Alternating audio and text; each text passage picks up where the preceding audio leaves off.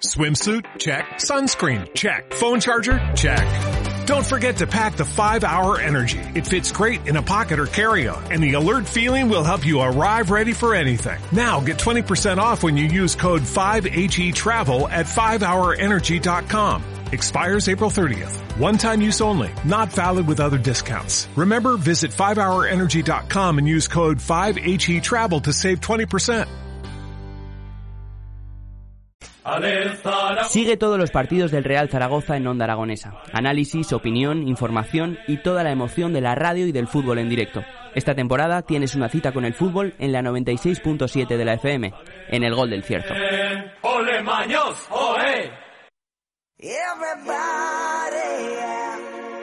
Tal vez sea la música más adecuada para presentar a mi amiga eh, Ana Serrano. ¿Cómo estás? Hola, muy buenos días. Ahora sí, es una presentación oficial, ya que el saludo anterior ha sido extraoficial. Sí, a ver si vengo menos eh, desatascada. No, Ay, tú vienes- no, no me extraña que vengas atascada. me voy a callar. Me voy a callar, estoy más guapo. Que no, que, Valgo que no pasa nada.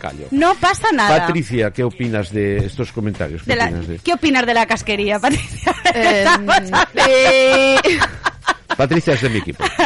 Patricia de chuleta, yo soy de chuleta. Es, es de mi equipo. Eh, bueno, vamos a ver, eh, señora Ana Serrano.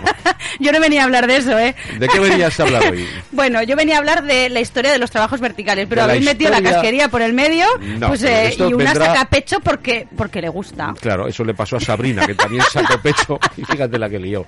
Bueno, no saques tanto pecho, no saques tanto pecho. Oye, en eso sí. Y- no, y a no. mí mi madre me ha enseñado a comer de todo. Muy bien. Luego hablaremos de la casquería. porque el- el- la gente que nos escucha ahora dirá, esto es pu- puñeta habla", Perdón, ¿no? es verdad, sí. Eh, hay que poner en, en contexto. es que y ha venido sin más, Sí, además. sin más. Hablaremos de la casquería, sí señor, pero hablaremos después. Eh, Ahora vamos a dejar la casquería a un lado porque me interesa más hablar contigo. Fíjate, me interesa más hablar de los trabajos y los riesgos laborales que pueden llevar los trabajos verticales. Ajá, me interesa más claro, eso claro. que lo que opinas tú de la casquería, francamente. De, de verdad, te lo digo. Bueno, pues ah, va- vamos al turrón. Al turrón. Fíjate que todo se queda en...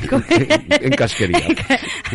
bueno, pues sí. Gracias a diferentes tapices se sabe que los antiguos griegos y los antiguos egipcios Sí. utilizaban cuerdas fabricadas con fibras de, de caña, de caña de agua, eh, para suspender a los trabajadores en, en las alturas. O Vamos sea, nos tenemos que remontar muchos, muchos, muchos años atrás. Vamos a decirlo más despacio. O sea, eh, que me entere yo. Eh, los antiguos egipcios y los antiguos griegos. O sea, los modernos no. Bueno, que eh, estamos hablando de la historia, Vale. de aquello de blanco y negro Vale. que decíais. Bueno, aquí no había ni blanco ni negro, aquí era todo gris.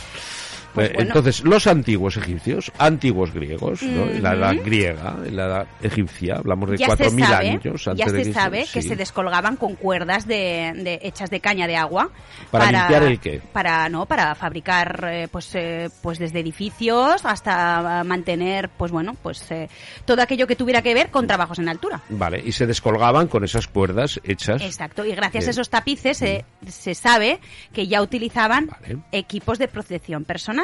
Muy bien. Equipos de protección personal. Vamos Vale. a hablar con propiedad, ¿no? o protección individual, EPIs, ¿vale? Epis Eh, ¿Qué pasa? Que para... y eh, blases. Es- bueno, equipos de protección individual, EPIs, y bueno, y, y- y- y estos tipos de arnés Sí. no existían como tal a- antaño, pero bueno, eh, Lo que está claro es que ya había, a ya, efectivamente, lo que quieres decir es que hace 4.000 años, vamos a poner, por ejemplo, en la edad de los griegos, cuando estaban en pleno apogeo haciendo las pirámides y haciendo todo lo que han liado, todos estos griegos hace, insisto, 4.000 años, ya se descolgaban con esas cuerdas. ¿no? Exacto, pero nos tenemos que remontar a finales del siglo XIX, ¿vale? Eh, a un alpinista llamado eh, Jane Himming, Jane Himming. También eh, nombraré un poquito más adelante a Pelz, que los arneses que ahora se conocen como tal para el alpinismo son los que inventó Pelz, ¿no? Eh, Claro, pero al- bueno, a pel- Pelz, sí, sí, sí que se, oye, que se oye mucho, que se ve mucho esa marca. Sí, sí. Bueno, el caso es que eh, este, este señor llamado eh, inventa el arnés anticaídas para protegerse frente a caídas en la montaña. O sea que nos tenemos que remontar a finales del siglo XIX a Holanda para hablar de los primeros arneses y se destinaban a la montaña. ¿Qué pasa? Que hasta los años eh, 70 que la Organización Internacional de la Seguridad en el Trabajo, la OSA, eh, no regula esta protección de los trabajos en altura, pues bueno, no se empieza a llamar como tal arnés equipos de protección, ¿vale? Destinados a los a la seguridad y salud laboral, ¿vale? O sea que los trabajos verticales, los trabajos en altura, se empiezan a ver en la montaña.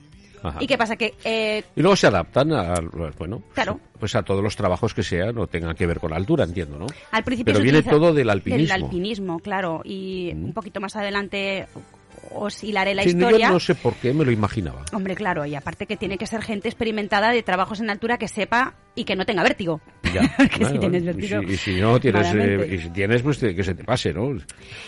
O, o yo qué sé. o- Fíjate, yo a veces yo visité Nueva York, ¿vale? Y, y ponía delante de un rascacielos de los dos o tres que hay allí solo. Y, y aparte de desear, que hubiera deseado ser quien vendió los cristales a la ciudad de Nueva York, que se, se ganó algo de dinero, el que vendió los cristales, eh, sí pensaba para limpiar todo eso, el trabajo que lleva, todo de gente suspendida, gente colgada. Mira, pues las, las esos- góndolas, esos- ¿no? Que hablas. Pues eso para Góndolas. remontarte a las... Sí, eso son las góndolas. No sé, no, yo pensé que la Venecia. No, no estaban en Venecia las góndolas. Se le llama no. góndola. pero Ilústrame, que no tengo ni idea. Una góndola. Además, eso, el antecedente de eso eran cuerdas y palos. Sí. El, el precedente era Nueva York para hacer ese tipo de, pues, tanto de mantenimiento de, edificios como para la construcción de los mismos. Un poco más adelante, ¿vale?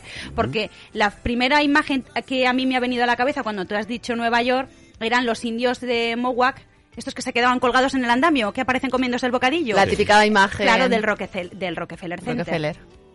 Pero para el mantenimiento de los edificios usaban tablones con dos cuerdas a cada lado, entonces iban bajándolos. ¿Sabéis, no? Lo que os digo. Sí. Los- las primeras góndolas. Sí, pero se mueven, claro, los que se mueven, Sí, sí, van sí, con cuerdas sí, sí. Te, te me estás adelantando. Voy arriba abajo aquí porque te me estás adelantando. Bueno, al principio se utilizaban cinturones de cuero amarrados en arnillas de acero que evitaban la caída, pero no las lesiones que se producían con la misma. Es decir, que a lo mejor se colgaban en un cinturón, pero claro, no iba sujeto todo el tronco y se pegaban golpes pues en el resto del cuerpo, entonces dejaban lesiones. Sí, además que hay, mejorar eso, eh, ¿no? Mira, para el, yo, claro, yo de algo sí sé es de escenario. Y precisamente cuando trabajas con trapecistas, por ejemplo, ¿no? Están en trabajos de altura, en definitiva. eh, tienen que llevar una, bueno, algunos eh, lo llevan, otros no, el que se arriesga ya él, ¿no? Pero bueno, normalmente llevan unos cinturones de seguridad. Esos cinturones que llevan, esos arnés de seguridad que llevan en caso de una caída son muy peligrosos. Y son peligrosos porque eh, hay que colocarlos de una determinada manera que sujete el cuerpo sin que lesione. Quiero decir, no sirve de nada un cinturón. Porque te puede partir en dos. de nada, claro O sea, sí, la claro misma sí. caída que tú puedas tener, si el cinturón lo llevas en la cintura nada más, y, y la caída puede ser, tener una lesión muy grave con esos Y además, cinturones. ¿no? un poquito más adelante lo veremos, pero llevan dos tipos de amarres. Uno para Mm. subir y bajar y el otro, por si falla ese mosquetón, es el de seguridad. Qué lío. ¿Sabes? Hay dos, dos cuerdas. Sí. Pero eh, como todo en la vida, hay que, hay que estar formado, informado y saber Eh, cómo claro, utilizar claro, esos, claro, esos claro. equipos de protección. ¿Vale? Para que frente a una caída no cause más lesiones que si no lo llevara. Eso es, sí, sí. Bueno, pues los primeros trabajadores del sector carecían tanto de formación específica como de elementos de seguridad eh, eficientes, claro, por supuesto, y tampoco había garantías sindicales que hicieran velar por la seguridad de esos trabajadores, ¿vale? Lo englobamos todo. Dicen los libros de historia que los pioneros en esto fueron eh, los franceses. Luego, eh, a principios de los 80. Luego los estadounidenses y ya más tarde los españoles, ¿no? Eh, sin irnos muy lejos, que tampoco nos podemos remontar a la época de los griegos, ¿no? Eh, nos vamos a, pues bueno, a construcciones como la Torre Eiffel, como el puente de Brooklyn, como pues el Monte Rushmore de, Dakota del Sur, y no podía faltar la estampa que hemos hablado hace un momento de los indios de Mohawk, ¿no? Con el Rockefeller Center. Pues eh, los primeros expertos fueron procedían del campo de la escalada, de la espiología o del alpinismo, ya que eran los únicos que, que usaban las técnicas, que sabían usar las técnicas con cuerdas. Tampoco serían como los arneses que conocemos ahora, ¿no? Eh, cuando empezaron a cambiar para bien, entonces comenzaron a, a regularlo, a hacerlos específicamente de una manera que se adaptara al cuerpo y que usara materiales como el nylon. El primer, eh, bueno, el, que, al que se le debe, digamos, el invento del arnés es a Fernand Pelz, el que os decía hace un momento, que tanto para alpinismo como para los equipos de protección que se usan en seguridad y salud laboral, eh, fue el pionero en hacer un arnés y se valió también del invento del primer eh, bloqueador y, y descensor. Por eso decía que había dos tipos de amarres. Uno que te permitía moverte arriba abajo y otro que te permitía, cuando, mm, cuando te fallaba uno, sujetarte con el otro, ¿no? Pero fue gracias también al nylon ese elemento resistente que hace que, claro, que también se mejore ese equipo de protección individual. Eh, hasta el 2001 no se regula en la Unión Europea el uso de los equipos de protección. Y eh, como curiosidades os tengo que adelantar, bueno, pues eso, que los primeros tuvieron que ver en Grecia y, en Egipto, que mm, la seguridad de los trabajadores no siempre se ha tenido en cuenta, por lo que decía de que utilizaban eh, la curiosa técnica, sobre todo en Estados Unidos, de bajar la tabla de madera atada con los dos extremos, ¿no? Y agarrándose con sus propias manos. Eh, decir que eh, las técnicas actuales se trasladaron también al mar porque eh, en, los lugares eh, de acceso de los mm, de las estaciones petrolíferas también se necesitaban usar un equipo pero específico para eh, trabajar eh, en, este tipo de, estaciones ¿no? y eso se ha desarrollado y se ha especificado en única y exclusivamente ya solo para trabajos en el mar los trabaja los los trabajos verticales requieren el, el trabajo de dos personas. Una persona que vela por la seguridad de la persona que trabaja eh, con caídas, con riesgos de caídas en altura, y otra que solo vela por la seguridad. Esto se le llama recurso preventivo. Y en todos los trabajos con riesgo, con riesgo eléctrico, con espacios confinados, con, trabaja- con trabajos en altura, tiene que haber una persona que vela por la seguridad de ese trabajador y otra persona que trabaja. Pero qué Por- responsabilidad, ¿no? Esta persona tiene eh, la responsabilidad de avisar, pero no de socorrer. Ajá. ¿sabes? O sea, sí que tiene que tener, tiene que tener eh, formación en primeros auxilios, pero no tiene el deber de socorrer, porque lo que dices, le recae la- una responsabilidad que no es la suya. O sea, el recurso preventivo vela por por la seguridad de ese trabajador, si se cae, poder avisar. Porque imagínate que se sube a rescatar a este otro y se y se cae también, ¿no? O, o sufre un accidente también, ¿no? Pues, se, mm, Pues mal. caen los dos. Bueno, pues eh, nos, nos has puesto al día, ¿eh? Yo pensé que era más sencillo de- todo esto, ¿no? No, hombre, no. Que la cosa tiene miga.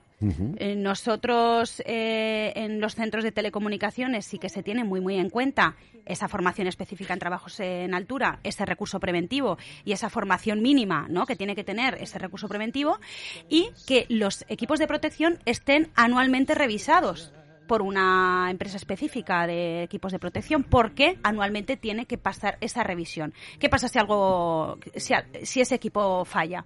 Pues que la responsabilidad cae sobre la quien te ha revisado ese equipo, ¿no? Porque además se justifica. Así que, bueno, pues eh, teniendo en cuenta un poco eh, los errores que ponen en peligro a los trabajadores en altura, podemos decir que hay que comprobar esos sistemas de seguridad, ¿no? Tanto uno mismo antes de trabajar como anualmente lo tiene que revisar la, la empresa que, que- que realiza esa provisión de los equipos de protección. Preparar a los trabajadores, formar a los trabajadores en caso de rescate, para que también sepan cómo pueden rescatarlos, aunque no sea su responsabilidad. Eh, evitar usar equipos en mal estado, ¿no? Por ejemplo, eh, cerrar el- eh, mosquetones que no cierran o adrede no cerrar ese mosquetón, ¿no? Que, que- que- que nos puede, pues bueno, pues producir un accidente, ¿no? Y actuar y tomar precauciones eh, antes de un accidente. Prevenir, avisar y socorrer. Muy bien. Eh, prevenir, avisar y socorrer. El PAS.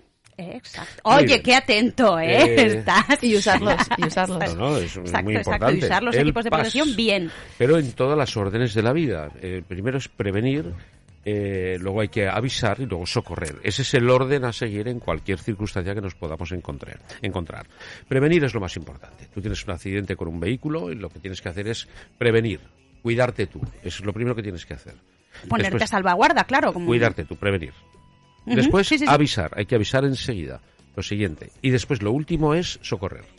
Ese, es el, eh, ese mensaje sí es importante que lo lancemos porque si alguien ve un accidente, eso es la norma a seguir para que todo vaya en buen funcionamiento. Si te pones a socorrer sin prevenir y sin avisar, lo que puede ser es que os- los dos vayáis para adelante. O sea, así de claro. Primero, creo que, hay eh, que autoguardarse, avisar y socorrer. Yo si en algo me veo un poco, pues, eh, insegura, si a mí me pasa algo con el coche, es que me pongo pasas ¿Por qué? de todo, ¿no? Pas de todo. Que no, que no, que no, que Te entro pones en caos. nerviosa. Exacto. Porque digo, ostras, ¿y dónde tendré el triángulo? Y ostras, si salgo y no me pongo el chaleco, o ¿dónde tendré el chaleco? Lo tengo que tener todo controlado, eso sí. Pero claro, si te pasa, yo Sí, entro pero en cuando colapso. te pasa, te pasa. Que sí, que sí. Y, y, y, y además es que hay que hacer las cosas bien para evitar ¿El chaleco dónde lo que se te lleven puesto. En, en la puerta, en el lateral de la puerta. Muy bien, vamos el, bien. el triángulo atrás.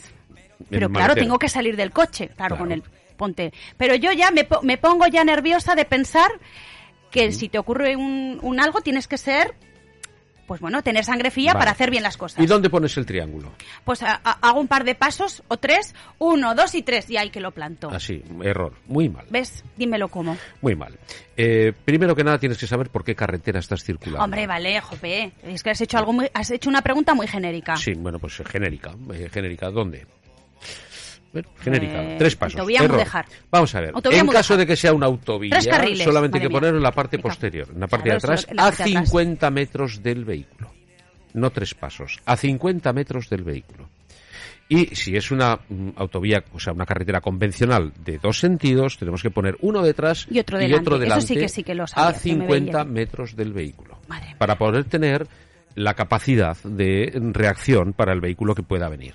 Y que lo vea con suficiente antelación para evitar el, el choque en ese momento. dado, Yo ¿no? sé que, que- que tú sabes mucho de esto y a mí me crea la duda, y eso que no tiene nada que ver con caídas en altura, ¿eh?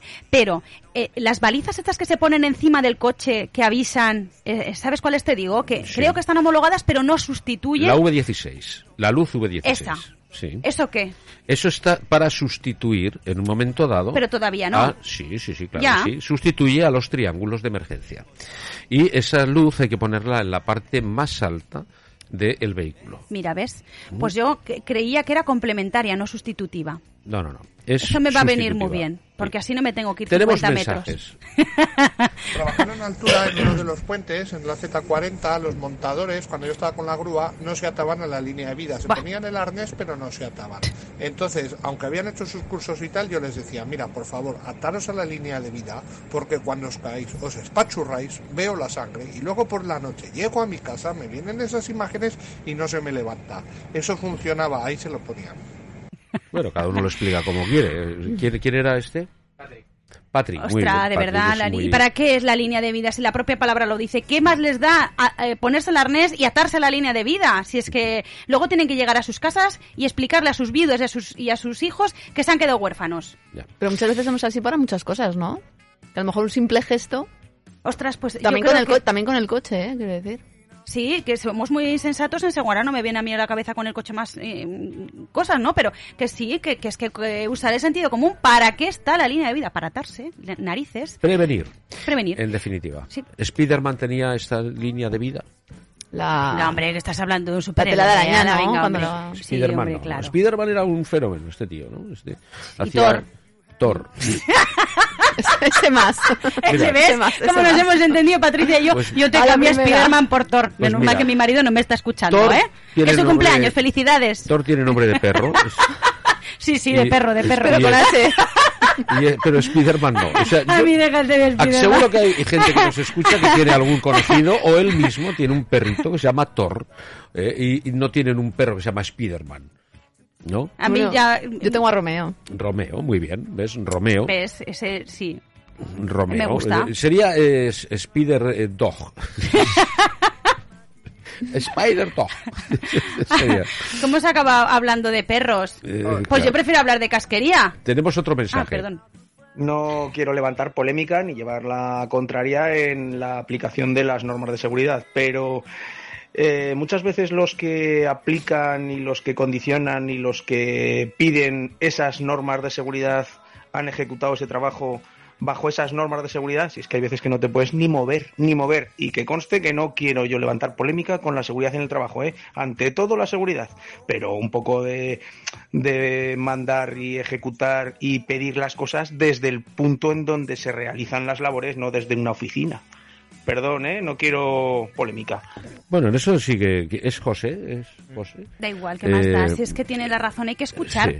Pero Eh, es verdad tiene, que... tiene razón, tiene razón porque para las profesiones, eh, las- para las normas de las profesiones hay que escuchar a los profesionales. Vale, pero ¿quién te ha dicho a ti que yo no me he ido con mis compañeros a evaluar el riesgo mientras ellos eh, se suben a una torre. Sí, pero eso se refiere a otra cosa. Bueno, yo te digo Eh, desde mi sí, punto de vista que estoy que sí. defendiendo la seguridad y la salud por encima no, de todo. eso, o sea, que no solo se hace desde la oficina, que se va a campo. No, que pues yo he ido a campo. Se va a campo y hay que ir a campo, pero no se refiere a eso. No Bueno, se refiere a eso. Yo- José se refiere a otra cosa. José se refiere, eh, por supuesto que ir a, hay que ir a campo a cumplir las normas que se han puesto en una oficina y que muchas veces quien dicta esas normas, si es cierto, no ha estado a pie de campo. Ocurre en muchas situaciones. Tienes obras de ingeniería, nos pasa en los teatros, tienes obras de ingeniería en grandes teatros, grandes infraestructuras, que el que el ingeniero o el arquitecto que ha hecho esto no ha estado nunca en un teatro.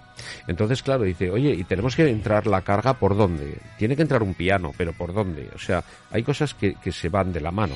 No Que no saben la que distancia que, ver tiene que haber que- los camerinos del escenario. Quiero decir, hay, hay muchas situaciones en las que se dictan normas desde un despacho sin conocer la profesión.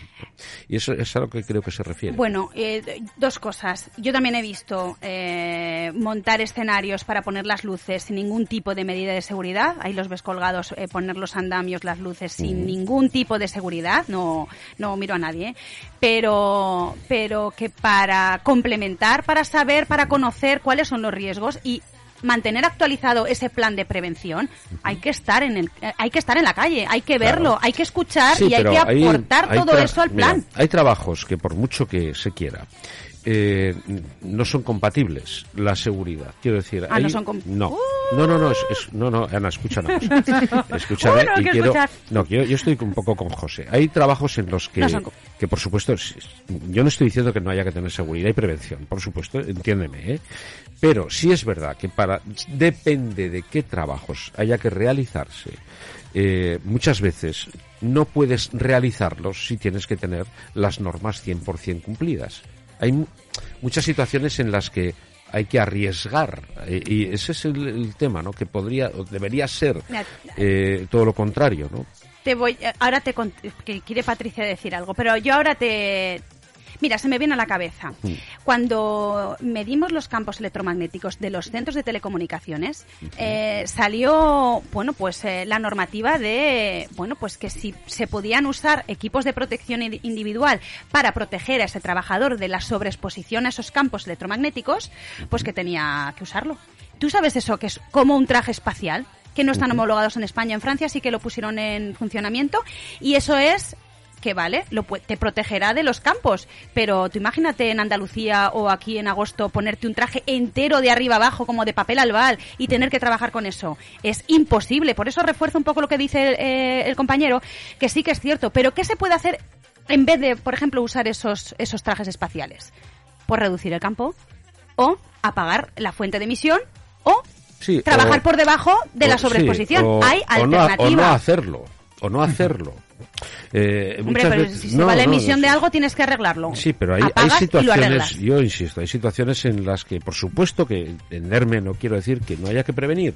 Siempre hay que ser previsor, siempre.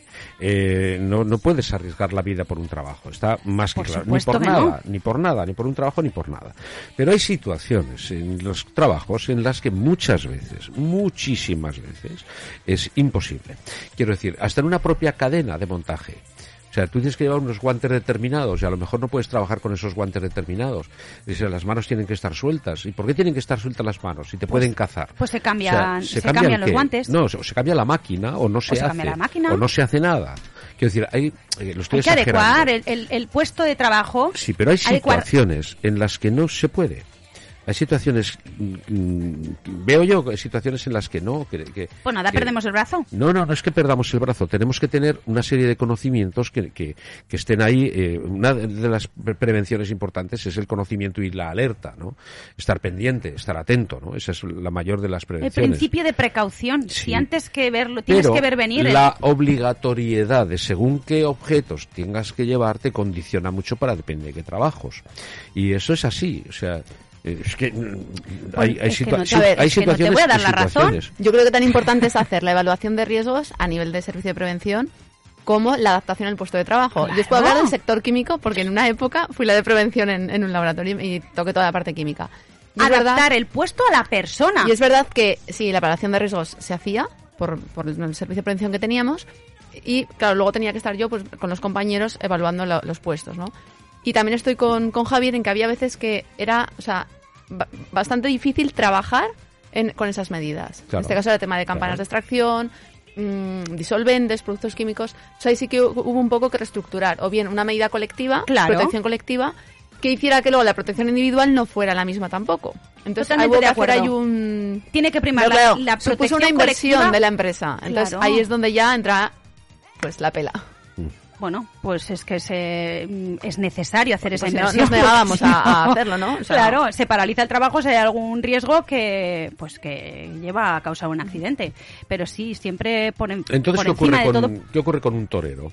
Eh, Bueno, o- bueno, o- eso no está recogido en, el- en, Ah, en ¿por, el, por qué? Hay en la ley de riesgo. ¿Qué prevención. ocurre con un eh, corredor de motociclismo eh, en un circuito? ¿Qué ocurre en el ciclismo? ¿Qué ocurre? Quiero decir, Bueno, son, pero- son trabajos. ¿Qué ocurre en el fútbol? Hay lesiones. Eh, en todos los trabajos hay riesgos. En todos los trabajos. Hay eh, situaciones en las que, por supuesto, hay que prevenir. Por supuesto, hay que prevenir. ¿no? Pero el conocimiento de uno mismo prima sobre eso. Y si es cierto de que no se puede tomar a la ligera todo. O sea, solamente se ahoga la gente que sabe nadar. O sea, no se ahoga alguien que no sepa nadar. La gente que se ahoga es porque saben nadar y se creen que superan una situación. El- Totalmente el, de acuerdo. autoconocimiento es fundamental y saber tus limitaciones es lo fundamental. Pero luego, eh, por supuesto que hay una cantidad de, de artilugios, vamos a decir, que hay que utilizar para tu prevención, que en muchos casos, en muchos casos, eh, sí te solucionan un posible problema, pero no te dejan ejecutar bien lo que tienes que hacer. Pero a mí me ha venido muy O bien el ejemplo que ha puesto ella. O sea, se escuchó a la gente que estaba en, en ese Claro, puesto de trabajo claro, y se adoptaron las medidas que se propusieron y se Sí. realizó una inversión para Sí, evitar los riesgos sí. y para seguir Pero, siendo por ejemplo, rentables. si yo hablo de un torero, yo, eh, Que- un que- torero le pongo a torear con una armadura y no le pillará el toro no nunca. está, eh, yo, Pero, vamos, eh, no hablo claro. de, es que no, no está, no está dentro de la ley de incómodo, prevención, igual que los que las fuerzas y cuerpos de seguridad, no la recoge la ley Pues- de pues, prevención. ¿Qué te parece? ¿Qué te un- eso es, un Pues policía, pues cuerpo que limpio. tienen su Pues, propia un riesgo, hay su propia riesgo, reglamentación, yo no me claro, puedo meter. Pero hay un riesgo Hombre, claro, determinado. y de, su bueno, trabajo es el riesgo. es que- pero hay muchos trabajos así. Hay muchos más de los que nos creemos. Y gente de a pie, gente, pues eso es una cadena de montaje. O sea, hay un riesgo determinado. Mira, si no se puede eh, eliminar el riesgo, por lo menos hay que aislarlo. Y hay que poner las medidas primero colectivas y luego individuales para que Sí. cause Y el menor y notificarlo y para que cause el Sí, menor sí, por supuesto que sí, eh, el, Ana, men- yo el no estoy- menor pero daño vamos, eh, posible. pero quiero que me entiendas. Yo no estoy diciendo que se pueda hacer todo al libre albedrío. Por supuesto que no. Pero hay situaciones, insisto, en las que es muy complicado, muy complicado, según qué tengas que hacer para que legalmente, legalmente puedas desarrollar un trabajo. O sea, hay situaciones que en las que no se puede. No Pues se que puede legalmente hacer. lo tienes que cumplir. Sí, sí, claro Vale. que lo tienes que Pero es que eh, va más Claro. allá lo que, tra- lo que trabajamos y lo que tratamos cada lunes aquí, y es la generación de cultura preventiva. Y si tú ves un riesgo, lo puedes evitar, y si no, comunicar para Sí, aislarlo. sí, sí, o sea, pero es que... es- Pero que no estamos inventando nada. Que no, es claro que no. Ya ¿Cuánta en los años 70 había un programa en la tele que se, era más vale prevenir, ¿no? Eh, o sea, claro que sí. Que, que- ¿En los años qué? en 70 y 80 había un programa, era más vale prevenir. Había un programa de televisión no en blanco y negro, que bueno, en casa de Pilar lo veían en color. Pero eh, en casa- no, había un programa que era más vale prevenir. Ya, claro que sí que es importante la prevención. ¿Cómo no va a ser más importante? ¿Vale? Más prevenir que curar. Es uno de los refranes de toda la vida, ¿no? Tenemos otro mensaje. Javier, gracias. Me has entendido perfectamente. Y Ana, no te des por aludida porque el caso no era concretamente el tuyo. Ya lo sé. Es más arriba. Ya lo los sé, que estamos lo sé. abajo tenemos que mirar hacia arriba y tenemos que comprender a los de arriba. Pero los de arriba tienen que mirar hacia abajo y comprender a los de abajo. Para eso estamos... Y vivir Sí. lo de los de abajo, que es de donde sale el trabajo y se ejecuta el trabajo. ¿De arriba solo se manda? Claro, Estamos sí, todos de sí. acuerdo en lo mismo. Primero la seguridad, primero la persona y luego el trabajo. Pero en una escala de valores como la de este país, en este mundo empresarial, en el que primero en la escala de valores está la rentabilidad y el dinero, qué complicado es todo esto, qué complicado. Pero vamos, yo os animo, ¿eh? Seguir. Ánimo Ana. Hombre. Y ánimo Javier y Patricia con la propagación de estas ideas. No, yo tengo que estar Eh, prevenido con, con Ana. Ese- Yo con José estoy totalmente de acuerdo, José. Pero además, eh, no solo es, o sea, siempre veo la, la empresa no como una pirámide. Los de arriba, desde luego, tienen que mirar hacia abajo. Y la pirámide no se sustenta sin la base. Eso es así. Pero, un momentito, Solana. eh, tan importante también es que por mucha, o sea, mucha formación, mucha educación que promovamos, también tenemos que ser conscientes desde abajo y aplicar, o sea, aprovechar estas medidas y utilizarlas. Lo que hablábamos. Porque eh, un ejemplo es muy fácil. El coche. ¿Cuántos cogemos el móvil conduciendo? Mira, pues él no levantó la mano. Pues yo alguna no, vez. No, no, sí. no, no, no, no. Yo O iba a decir, a- Entonces, a- aportando un poco eh, el carácter preventivo que tenemos eh, los prevencionistas por vocación y por pasión es la parte transversal.